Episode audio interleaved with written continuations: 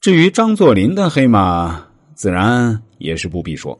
他能够从一个民团武装的小头目起家，自然做了不少扫除异己的工作。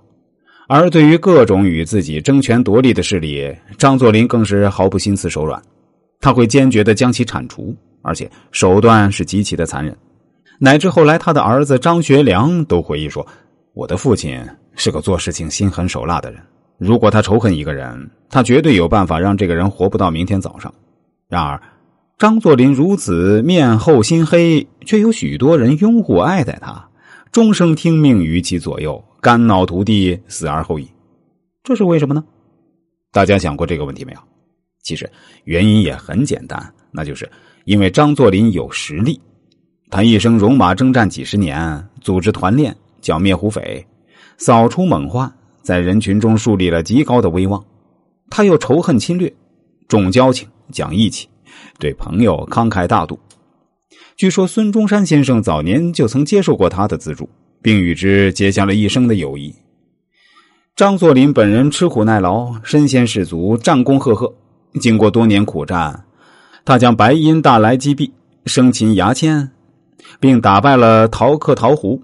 后来追击陶克陶胡八百里，一直将陶克陶虎赶到了蒙古国，危害东北边疆多年的猛患就此解除。这也打击了蒙古分裂主义分子的嚣张气焰，维护了国家的统一和民族的团结。人人皆知张作霖之后之黑，也有许多时人与后人对其颇有非议，但这都不妨碍别人对他的心悦诚服。盖棺定论：张作霖不仅一生极其辉煌，也无愧是一个爱国之人。在这里，我打算再跟大家讲述一个张作霖的小故事。话说有一回啊。张作霖带着亲信在街上散步，忽然听见一个卖豆腐的人在吆喝。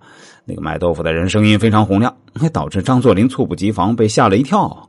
于是张作霖命令手下把那卖豆腐的绑起来，蒙上他的眼睛，然后对手下人说：“给我一枪，把他给崩了。”可怜那卖豆腐的吓得脚下直哆嗦，却不料张作霖手下只是朝天上开了一枪，并没有杀他。张作霖对那卖豆腐的说：“你吓了老子一跳。”现在老子也吓你一跳！我们现在扯平了，你可以回家了。由此可见，这个心狠手辣的张作霖也绝对不是个滥杀无辜之人，有时候还是蛮可爱的。接下来，我们再讲述厚黑学第三层境界：脸皮厚而无形，心肝黑而无色。厚黑学的第三层境界是厚而无形，黑而无色。在描述这一层境界时，李宗武说：“至厚至黑，天上后世皆以为不厚不黑。”这个境界很不容易达到，只好在古之大圣大贤中去寻求。有人问：“那这种学问哪有这样精神？”